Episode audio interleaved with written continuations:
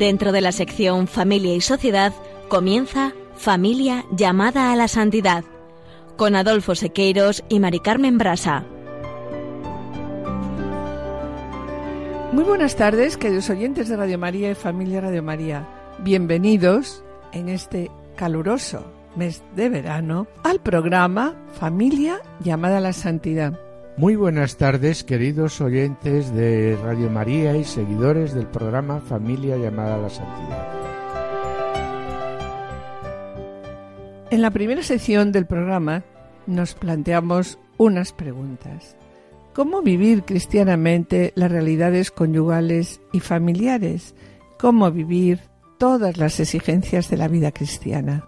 En la sección Esposos en Cristo, Juana, Julio y Seque se ocuparán hoy del matrimonio italiano Luis y María Beltrame Quattrocchi, que han sido los primeros esposos elevados como matrimonio a los altares. Y por tanto, mm, queridos oyentes, ellos son propuestos por la Iglesia como ejemplo a las familias de nuestro tiempo. Y en el colofón hoy queremos recordar a un matrimonio, Juan y Mari Carmen, que nos han acompañado a comienzo de este curso. La verdad es que Juan en ese momento se encontraba gravemente enfermo. Vamos a escuchar en este programa sus palabras y cómo surgió en ellos eh, en un determinado momento de su vida y tras una Pascua el profundo deseo de una renovación espiritual de su vida conyugal y familiar. Y a continuación leeremos unas palabras que nos ha enviado Mari Carmen después de haber fallecido Juan. Finalizamos como siempre el programa con una oración. No se lo pierdan, permanezcan en sintonía, permanezcan con nosotros en Radio María.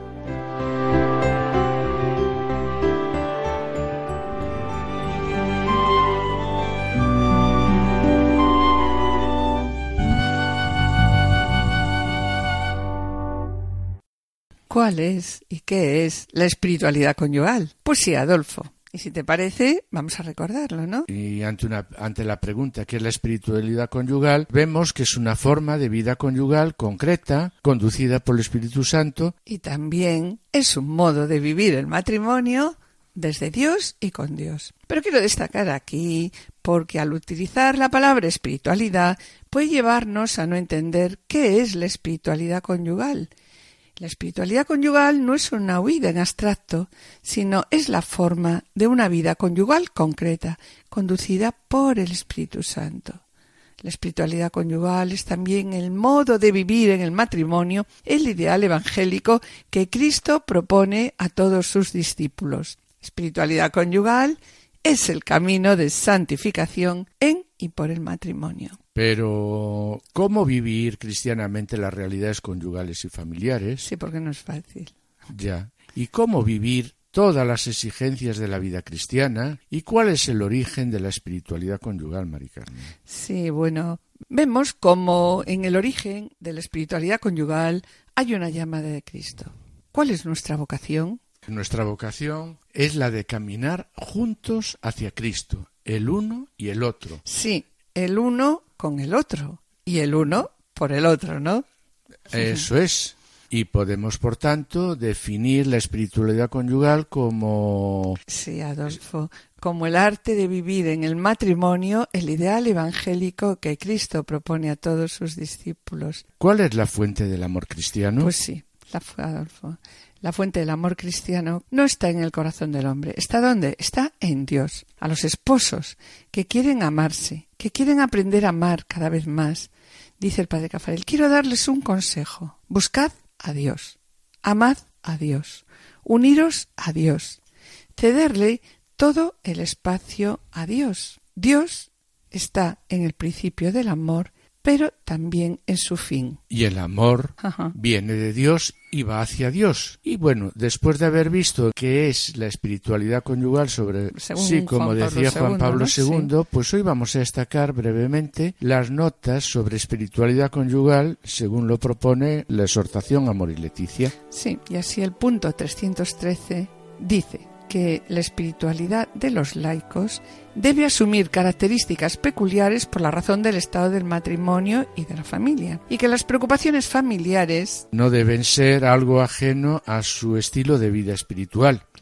De ahí que, bueno, pues la exhortación propone que vale la pena que nos detengamos brevemente a describir algunas notas fundamentales de esta espiritualidad específica, que se desarrolla en el dinamismo de las relaciones de la vida familiar.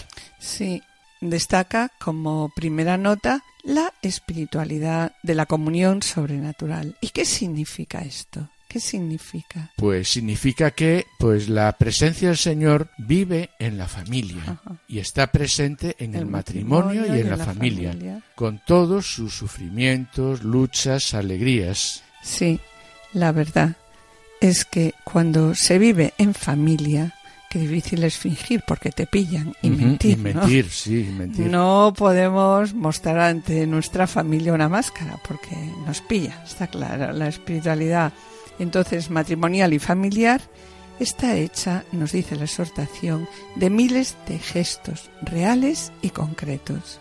Y sobre la presencia del Señor en la vida matrimonial y familiar, continúa también diciendo la exhortación en el apartado 316.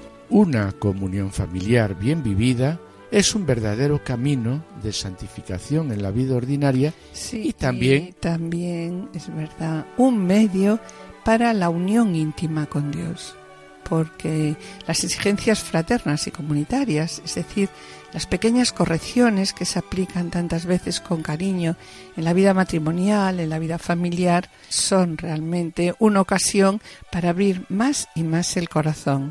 Y esto hace posible, Mari Carmen, pues un encuentro con el Señor cada vez, mucho más pleno, ¿sí? Entonces, quienes tienen grandes deseos espirituales, nos dice la exhortación, no deben sentir que la familia la aleja, les aleja del crecimiento en la vida del espíritu, sino que la, familia, sí es un camino, sí. que el Señor utiliza para qué? Para llevarles a él. Pero a mí, Mari Carmen, me gustaría concluir esta parte del programa, esta sección, con unas palabras de este mismo capítulo que dicen Querer formar una familia es animarse a ser parte del sueño de Dios, es animarse a soñar con Él, es animarse a construir con Él. Y es animarse a jugarse con Él esta historia de construir un mundo donde nadie se sienta solo.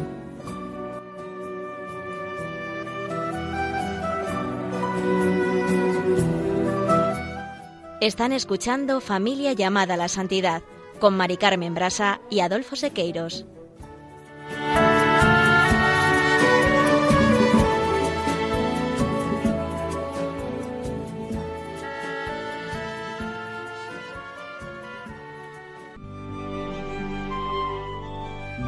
Esposos en Cristo.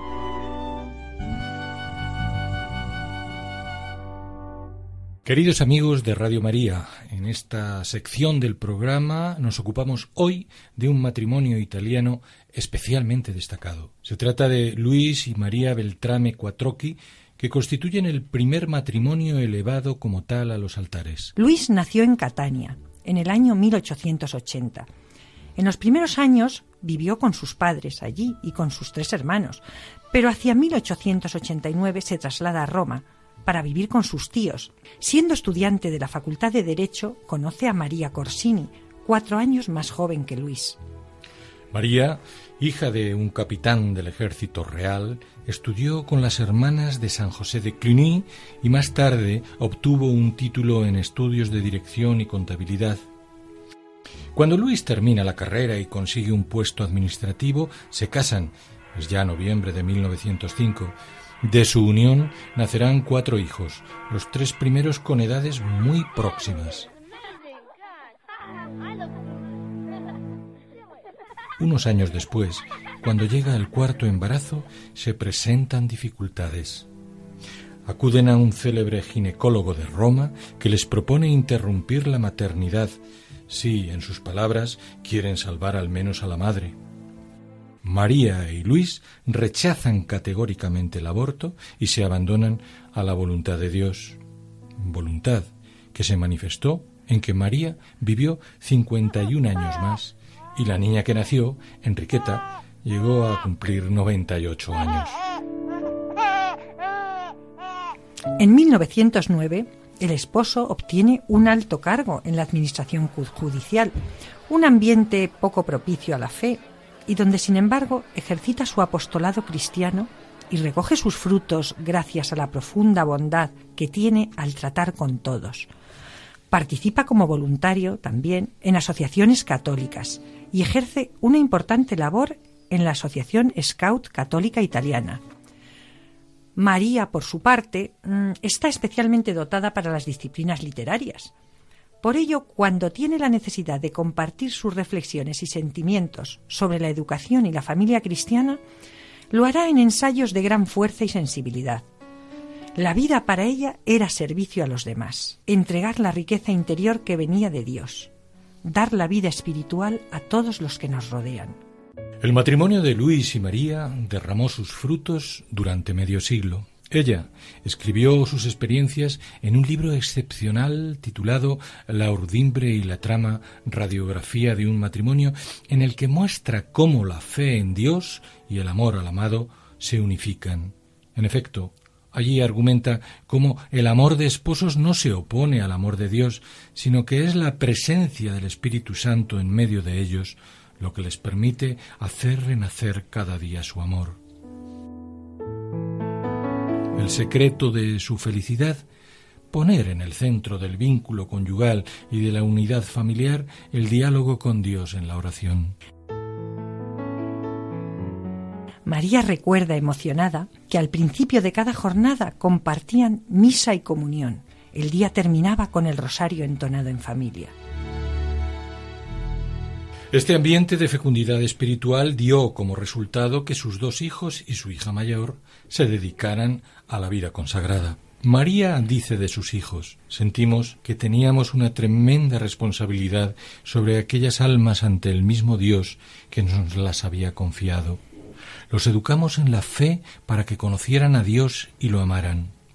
Y fue este conocimiento el que los atrajo, el que a pesar de las manifestaciones personales de los diferentes caracteres, muy vivaces pero sanos, pudo inspirar en ellos, sin que lo supiéramos, las respectivas llamadas.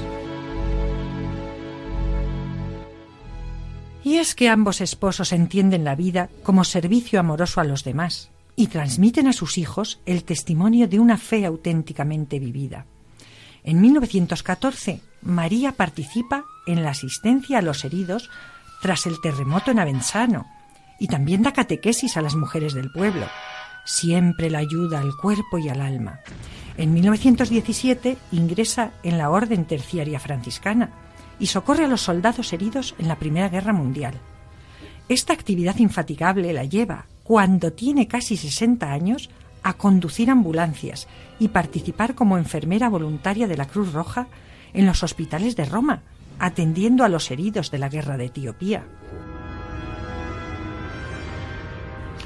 En todo este tiempo, Luis, por su parte, se prodiga en el asociacionismo católico, en los grupos de scouts, el movimiento de acción católica masculina y en el frente de la familia. Labor sin descanso la de ambos esposos, que los llevó también a acompañar enfermos a los santuarios de Lourdes y de Loreto. Siempre la ayuda al cuerpo y al alma. Ni que decir tiene que durante todo este tiempo la casa de los Beltrame Quattrocchi, a la que se conocía con el sobrenombre de Pequeña Betania, era una verdadera casa de acogida. El encuentro definitivo de Luis con el Señor tuvo lugar en 1951 y el de María 14 años más tarde. Vida que bien puede resumirse en estas palabras de María, que transparentan el gozo del matrimonio cristiano como escalera hacia la santidad.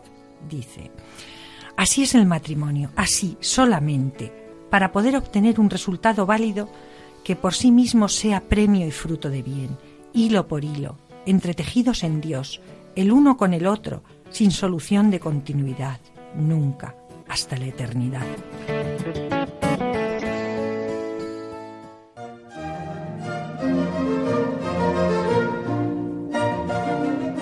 Estamos en el programa Familia llamada a la Santidad, dirigido por Adolfo Sequeiros y quien les habla, Mari Carmen Brasa.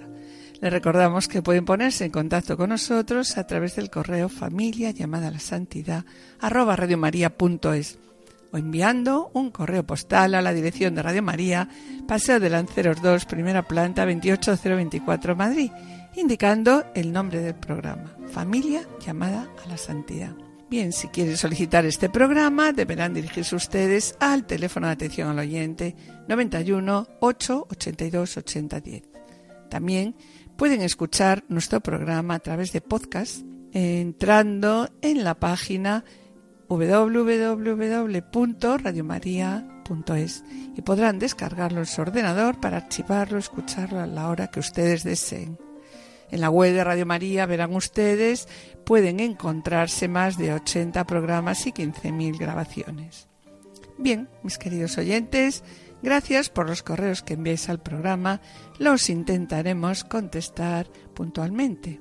Sabed, como os decimos siempre, que vuestras palabras son de gran ayuda para todos nosotros, porque sabemos que el trabajo lo lleva Cristo y su Espíritu, y nosotros solo somos siervos inútiles que intentamos hacer lo que tenemos que hacer.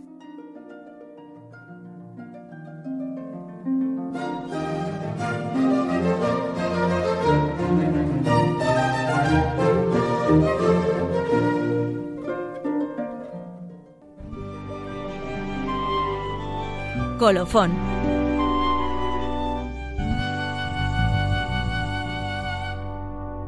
Tras escuchar el ejemplo de vida de los esposos Luis y María Beltrame Cuatroqui, que han sido los primeros esposos elevados como matrimonio a los altares, nos quedamos con estas últimas palabras de María, que transparentan el gozo del matrimonio cristiano como escalera hacia la santidad. Y dice así, así es el matrimonio, hilo por hilo, entretejido en Dios el uno con el otro, sin solución de continuidad hasta la eternidad. Y bien, con el eco de estas palabras iniciamos esta última parte del programa en la que vamos a presentar el testimonio de Juan y Mari Carmen. Queremos comentar, mis queridos oyentes, que Juan acaba de fallecer y entregar su vida el día de Jesucristo, sumo y eterno sacerdote, dándonos un ejemplo a todos de cómo saber llevar su enfermedad, con serenidad, con paz y con felicidad por el encuentro con el Padre. Por otro lado, también queremos destacar cómo Mari Carmen lo despidió con una enorme fe que ha sido un ejemplo para todos sus amigos. Solamente una palabra, solamente una oración. Cuando llegue a tu presencia, oh Señor. No me importa en qué lugar de la mesa me haga sentar o el color de mi corona si la llego a ganar. Solamente palabra, si es que aún me queda voz y si logro articularla tu presencia. No te quiero hacer preguntas, solo una petición. Y si puede ser a solas, mucho mejor.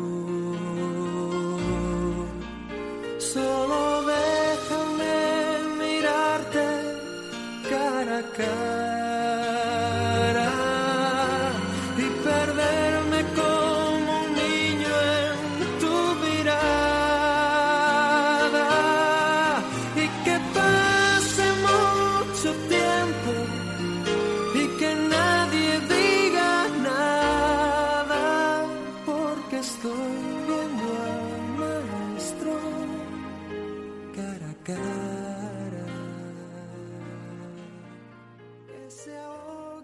Pasamos a recordar este testimonio porque pensamos que puede ayudar mucho a todos los que nos estén escuchando.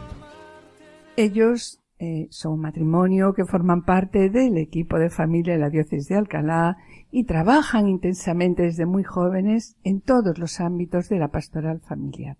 Tienen estudios de máster en psicología y familia y también en ciencias de matrimonio y familia impartidos por el Instituto Juan Pablo II. Además, tienen también bachillerato en Sagrada Teología.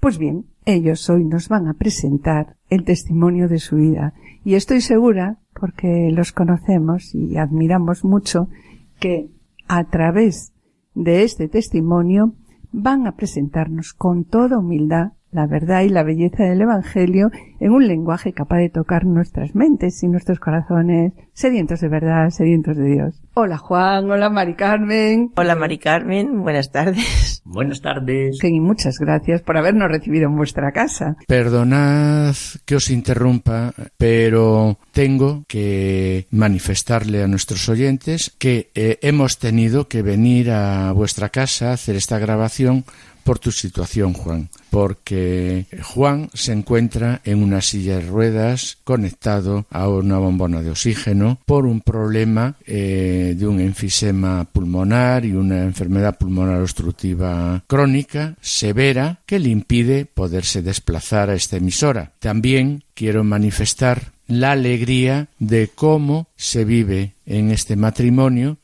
cómo Juan afronta la realidad de su enfermedad como podrán ver por su testimonio, pero sobre todo la entrega día a día de su mujer Mari Carmen como testigo de la verdadera compañera.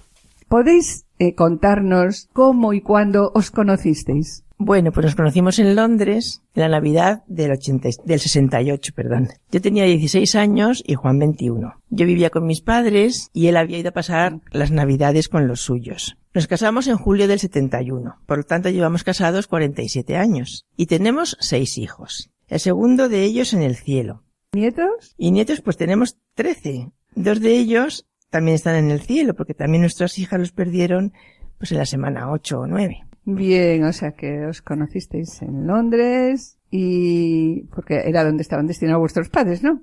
¿Y a qué edad os casasteis, Mari Carmen? Pues yo tenía 19 y Juan 24. Bueno, y desde entonces, Juan, ¿quieres añadir algo más? Sí, que tenía solo 23. Es que esta mujer mía me echa años, me echa años y así, claro. Luego, luego me llaman, luego me llaman el abuelito.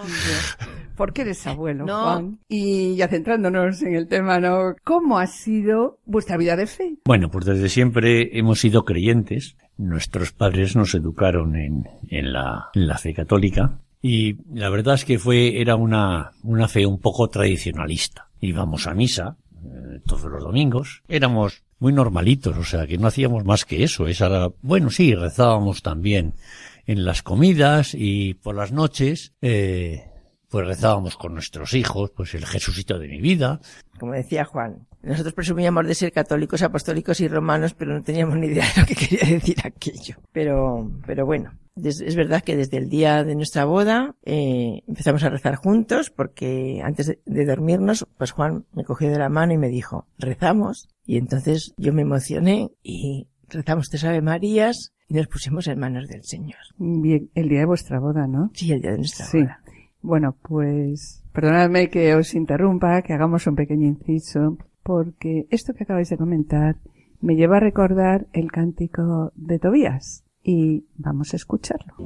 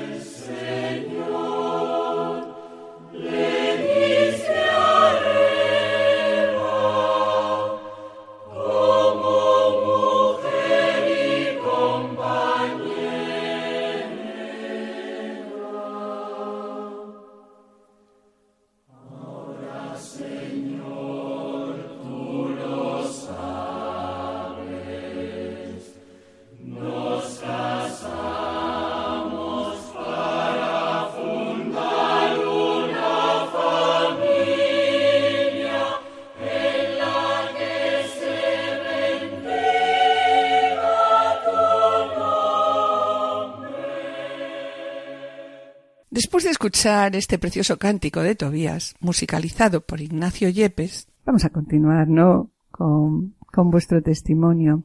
Y nos quedamos, recordáis, en el momento de vuestra boda, ¿no? ¿Qué sucedió a partir de ese momento? ¿En qué momento que nos contabais antes, Adolfo y a mí, cuando estábamos charlando, ¿no? ¿En qué momento cambió vuestro modo de vivir la fe? Pues fue en la Pascua del año 90 la que, que marcó un antes y un, y un, después en nuestra vida.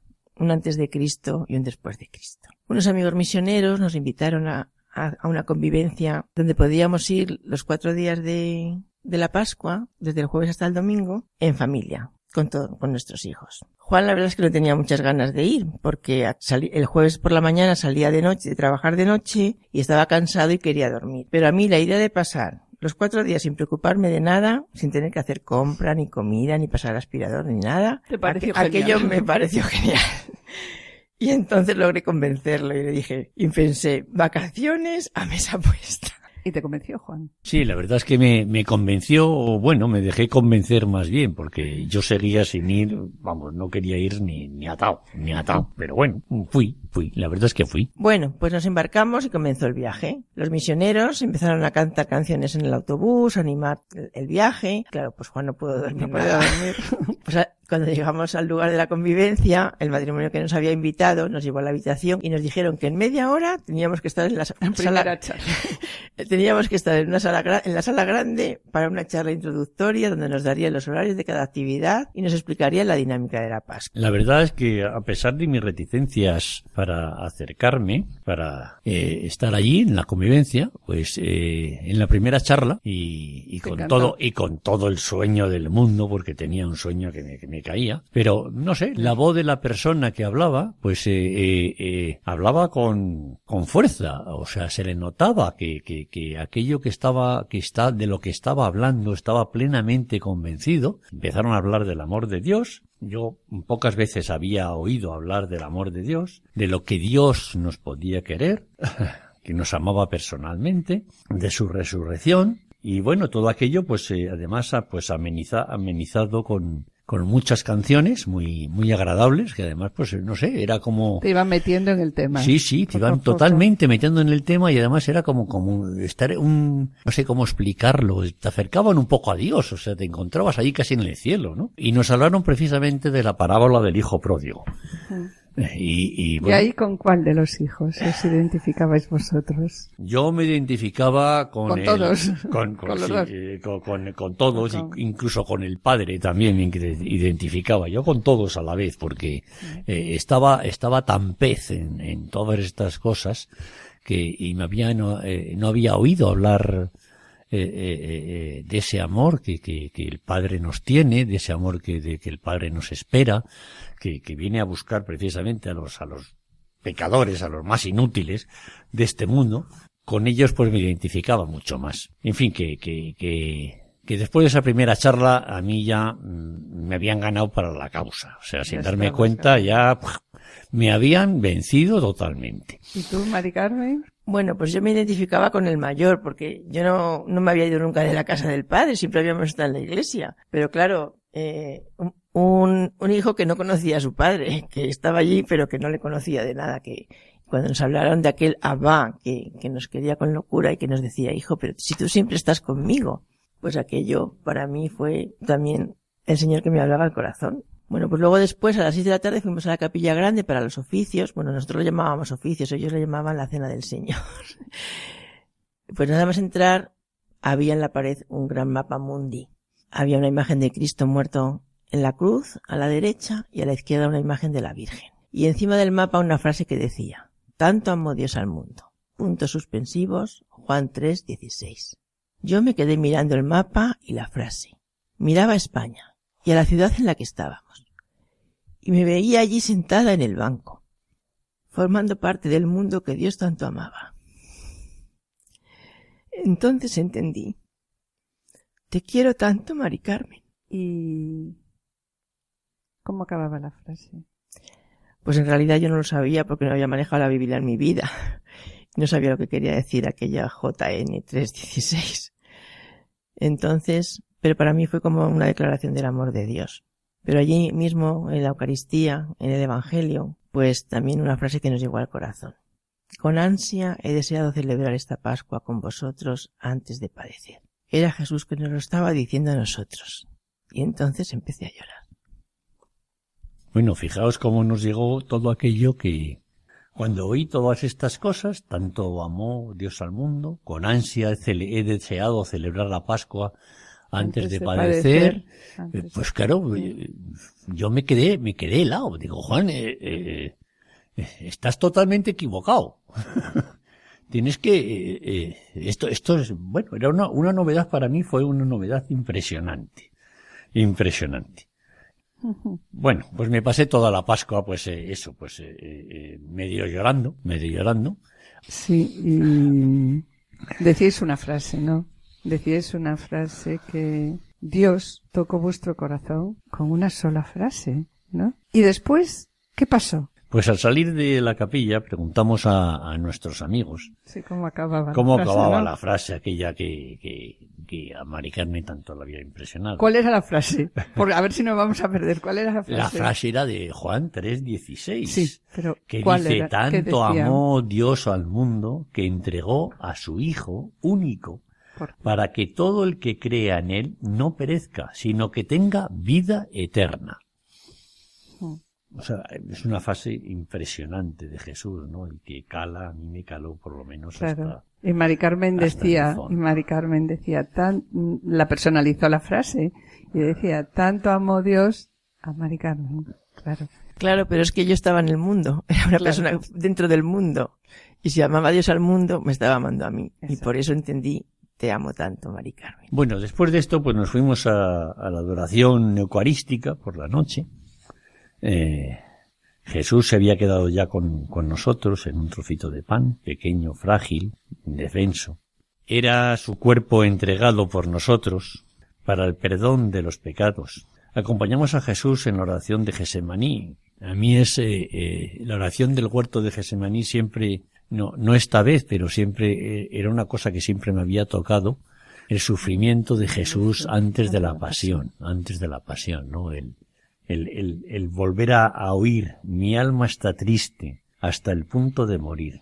Quedaos aquí Y y velad conmigo. conmigo. Claro, eso eh, era, me estaba llamando a mí, me Mm. estaba llamando a mí. Mi alma está triste por ti, porque eres un petardo. No te has enterado todavía de lo que, de lo que quién soy, ¿no? Y, y, y, estoy hasta punto de morir y, y te pido que te quedes aquí conmigo y que veles conmigo esta noche, aunque sea solo esta noche, pero quédate conmigo. Y bueno, pues la verdad es que me quedé, me quedé allí. No sé, no sé a qué hora me fui. Yo creo que me marché, me marché muy, muy de madrugada. Y además aquella noche empecé a escribir una carta en mi cuaderno de oración a cada uno de mis hijos. Ah, qué bonito. Bueno, pues los misioneros empezaron a cantar durante el tiempo de la adoración y una de las canciones era Señor, tú me sondeas y me conoces. Conoces cuando me siento y me levanto. De lejos penetras mis pensamientos. Conduces mi camino y mi descanso. Todas mis sendas te son familiares. Yo pensaba, ¿quién habrá compuesto esta canción? Qué bonita esta canción. Qué bonita, porque expresaba lo que yo sentía en aquel momento. Es que aquella canción había sido escrita para mí para nosotros. ¿Y quién conocía nuestros sentimientos? ¿Cómo podían los misioneros saber lo que teníamos en nuestro corazón? Porque luego ya más tarde descubrimos que era un salmo que estaba escrito en la Biblia desde hacía muchísimos años, que era el Salmo 139 y se nos quedó grabado en nuestro corazón. Y desde entonces yo creo que canto ese salmo todos los días, todos los días. Bueno, como nos habéis presentado el Salmo 139, 138, creemos conveniente escucharlo en este momento. Señor, me intuyes, me comprendes, me sabes, tú me conoces.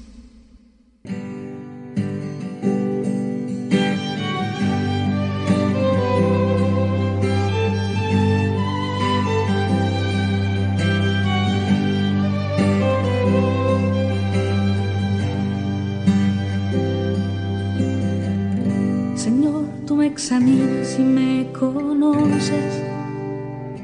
Cuando me siento y me levanto, tú me conoces, tú me conoces.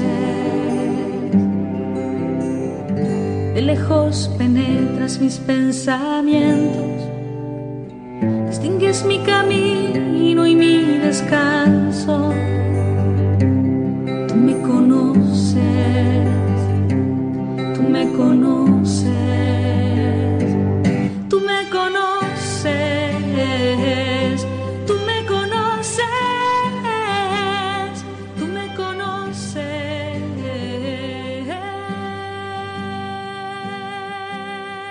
Y con este salmo hemos querido recordar ese momento tan importante en vuestra vida, eh, con esta profunda oración musicalizada por la hermana Glenda. Y después de escucharlo, la llamada de amor y de cariño que nos dirige el Padre, que nos piensa desde el principio, que nos quiere, que está pendiente de nosotros, queremos preguntaros, a partir de ese retiro, cómo fue la vida para vosotros, ¿no? A partir de esos momentos. Hubo cambio en vuestra vida. Bueno, eh, la verdad es que eh, eh, el viernes por la mañana, y, la verdad es que hicieron un Via Crucis un tanto especial. Yo nunca lo había visto así, no era un Via Crucis normal, eh, sino era un Via Crucis pues muy, como muy personal, ¿no? Como muy personal y, y, y entre estación y estación salían personas a dar su pequeño testimonio. Eh, llegó un momento eh, que es cuando Jesús se encuentra con las mujeres de Jerusalén y dice, no lloréis por mí, llorad por vosotras y por vuestros hijos. Yo la verdad es que dije, jolín, fíjate el Señor, yo me había pasado toda la noche en la capilla escribiendo a mis hijos y escribiendo a mis hijos pues desde mi corazón, pues, mi, corazón roto. iba, claro. Sí, sí, y, y me, me- claro, me quedé pues otra vez, digo, pero bueno, eh, esto es, no sé, me parecía una locura lo que estaba ocurriendo allí, me parecía una auténtica locura. Sobre todo lo, que- lo que Jesús me estaba diciendo y me estaba diciendo y hablando al corazón, ¿no? Luego por la tarde en la celebración de la cruz y María junto a la cruz, mamá, mamá María, yo desde entonces, desde aquella Desde aquel momento. desde aquel momento, a sí. Ya, ya la Virgen yo nunca la llamo María, la llamo siempre mamá. Y cuando me dirijo a ella, pues siempre la digo mamá. Y, y, y, y, y- hablábamos de, de "M- mujer, ahí tienes a tu hijo, ahí tienes a tu madre. Esa es una frase que, que también se me ha quedado grabada, se me ha quedado grabada para, para, pues para toda la vida. O sea, eh, tengo una madre que, que está en el cielo y que se preocupa por mí, Comentabais también que tras el acto penitencial que tuvisteis, ¿qué os sucedió, Juan? Que me comentabais antes. Bueno, en el acto penitencial, eh, eh, bueno, yo empecé a hacer, a recordar la cantidad de, de, de pecados y pecadillos y Porque, pecadazos. perdona, no hacía mucho, o sea, hacía mucho tiempo que se habíais Sí, confesado. sí, claro, os- claro, os éramos- confesabais con regularidad. Claro, no, no, no, no, No. ¿qué, qué dices? No, no, no, éramos conservadores. Bueno, es que yo me consideraba una buena madre, una buena esposa, y yo pensaba que no tenía pecados. Claro, Y claro, entonces- claro. Yo, me, me- entre comillas, era santa, entonces, ¿qué, qué me tenía que confesar? Pues si yo era buena y no, no hacía mal a nadie. Pero claro, no era consciente de, pues, pues de, de- de mi orgullo y de mi egoísmo y de todas esas cosas que tenemos todos y que, Y que la confesión es y la, necesaria. y la confesión necesita. Por eso, una vez al año, pero bueno, nos confesábamos en Semana Santa, normalmente. Bien, ¿y sobre la confesión? ¿Qué vas a decir tú, Juan? La verdad es que, que mm, mm, pillé por ahí un librito para, para, para confesarme bien y para saber lo que era el acto, para que, para, para saber lo que era realmente la confesión y lo estuve leyendo y entonces pues empecé a recordar pues mis pecados, lo que tenía que decir la confesor, cómo tenía que decírselo. Y nada pues, pues eh, después de, de, de un rato, un buen rato, eh, porque me costaba a mí tra- mucho trabajo, la verdad es que me costó mucho trabajo levantarme del banco, pues nada, eh, eh, me puse en la cola de la confesión, había varios, varios confesores, bueno, a me tocó uno, Jaime, y, y nada, pues me, me arrodillé, dije Ave María Purísima y, y, ya no dije más. Me puse a llorar y me puse a llorar y me puse a llorar y seguí llorando. Entonces, pues eh, el, el bueno de Jaime, pues me puso las manos en la cabeza, me dijo tus pecados son perdonados, me dio la absolución y, y para que me moviese de allí me tuvo que dar en la mejilla una torta porque yo seguía llorando todavía y, y me dio una torta y dice, la vete. Y, y, me levanté, pero mira, fue una sensación de, de, de, ya como si fueras flotando a tu banco. O sea, como si te hubieras descargado todo, todo, todo, te hubieras vaciado de toda la porquería que tenías encima, que tenías encima. Fue impresionante, fue impresionante. Ibas, no sé, era, era, era, era otra persona. Era totalmente otra persona. Y a mí me pasó algo parecido.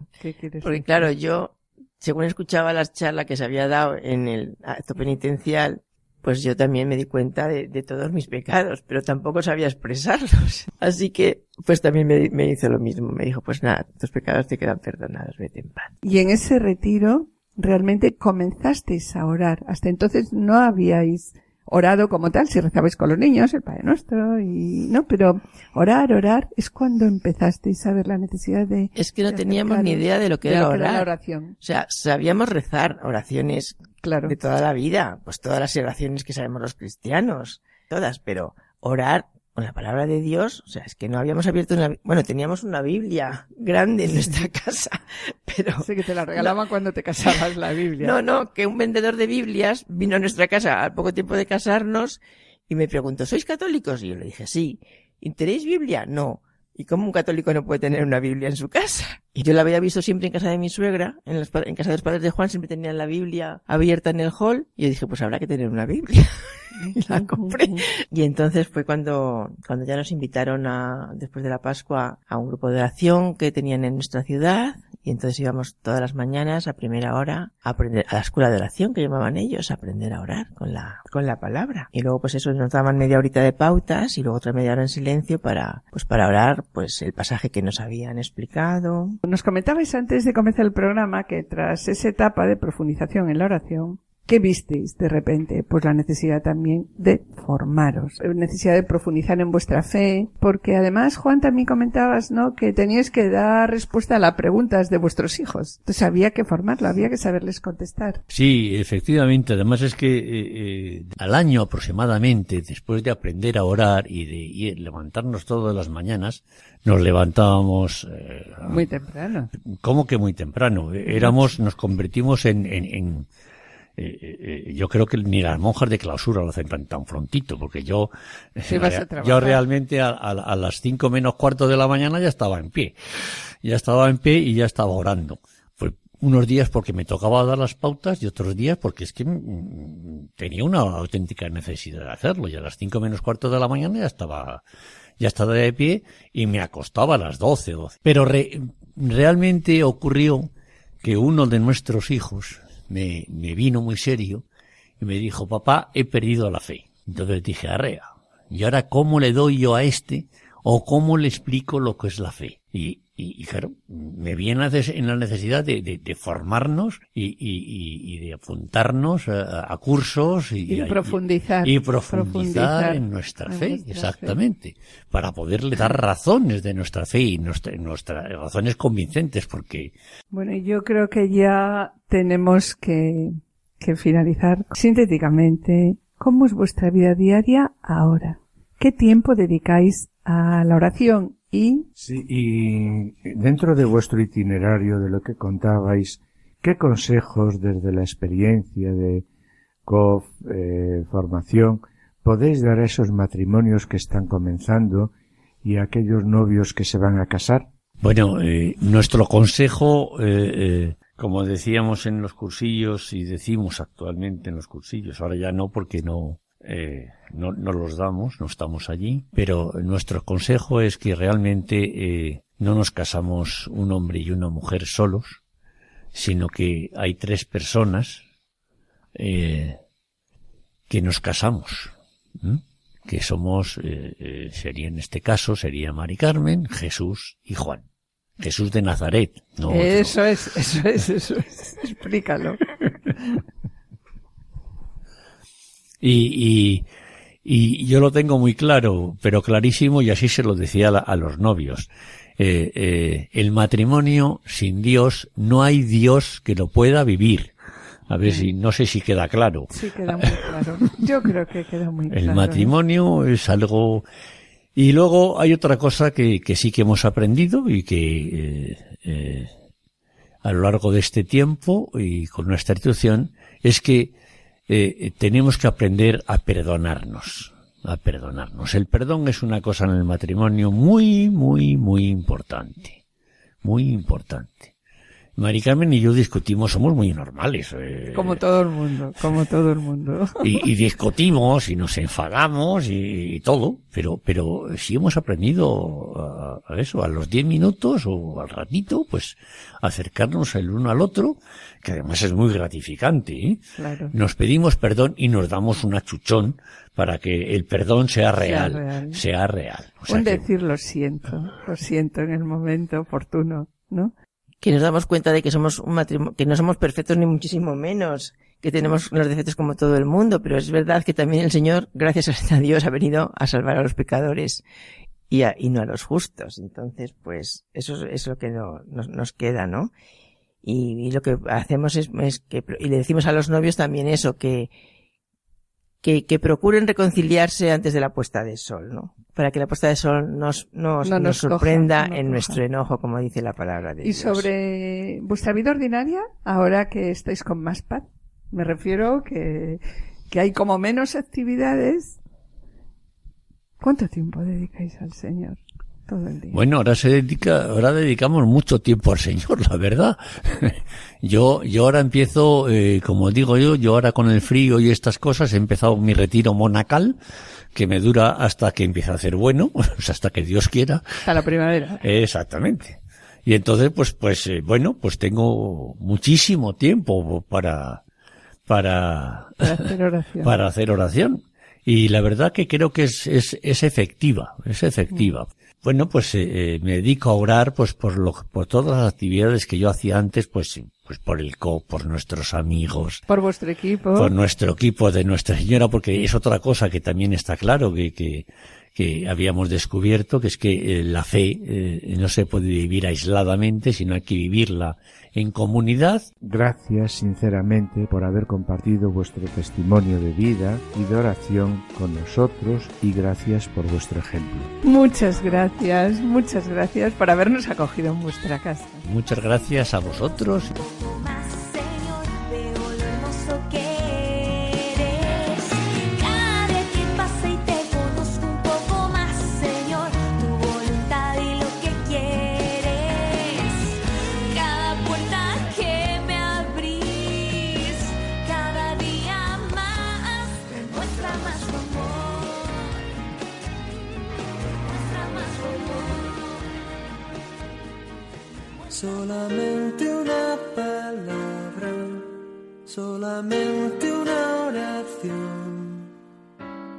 Llegue a tu presencia, oh Señor,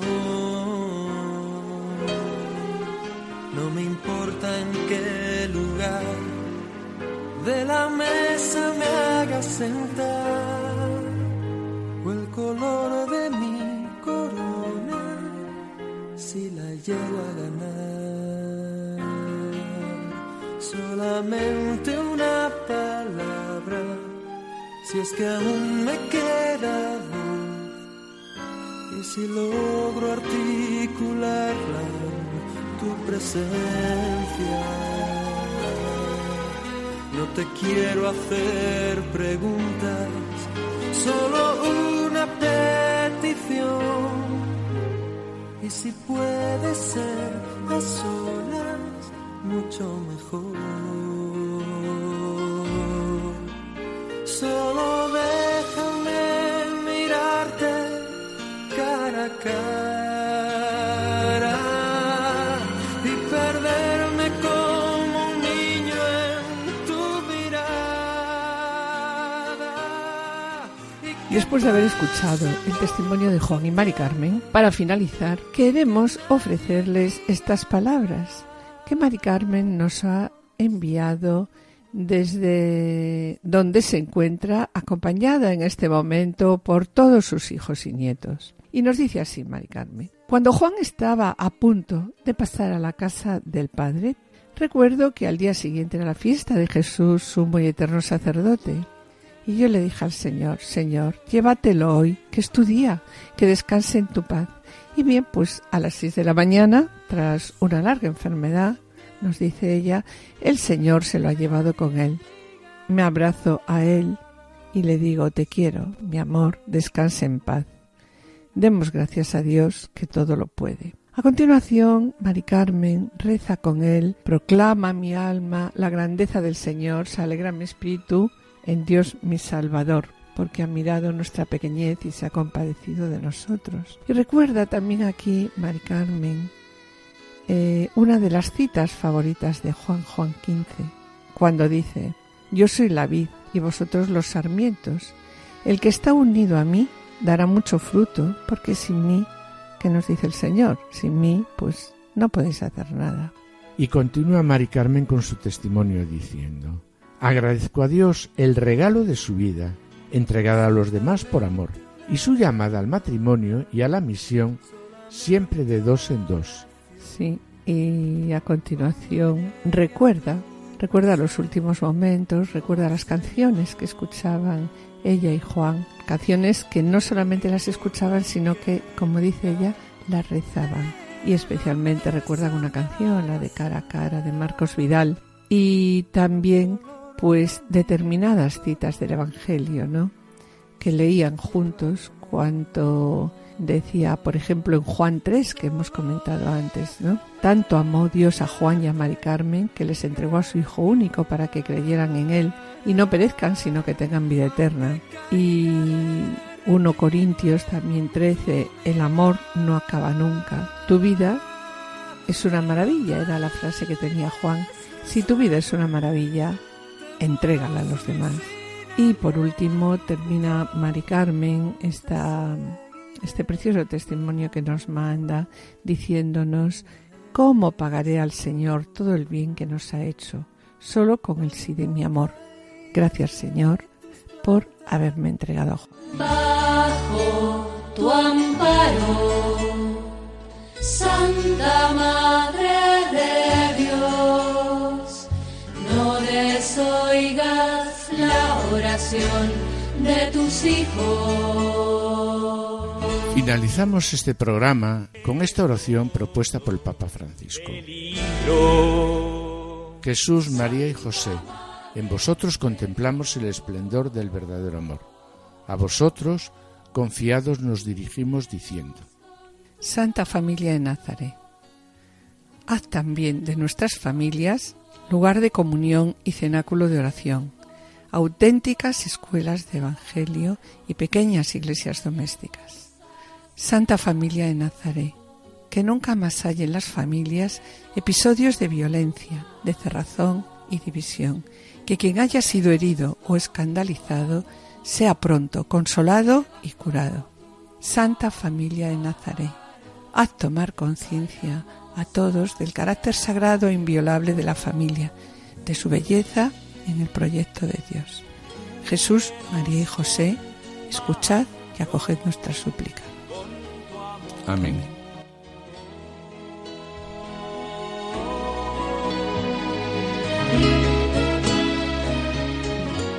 Y con pena, mis queridos oyentes, tenemos que despedirnos. Hemos recordado el testimonio de Juan y Mari Carmen y sus palabras antes de irse a la casa del Padre.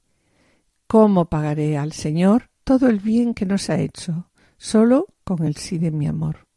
Con el eco de estas palabras, pues finalizamos el programa. Agradecemos a los asistentes el control de sonido. Y esperamos estar de nuevo con ustedes el jueves dentro de dos semanas. Muchas gracias por su atención. Hasta la próxima audición y que el Señor os bendiga. A continuación, damos paso a Lorena del Rey y el programa Voluntarios. No se lo pierdan, permanezcan en la escucha, permanezcan con nosotros en Radio María.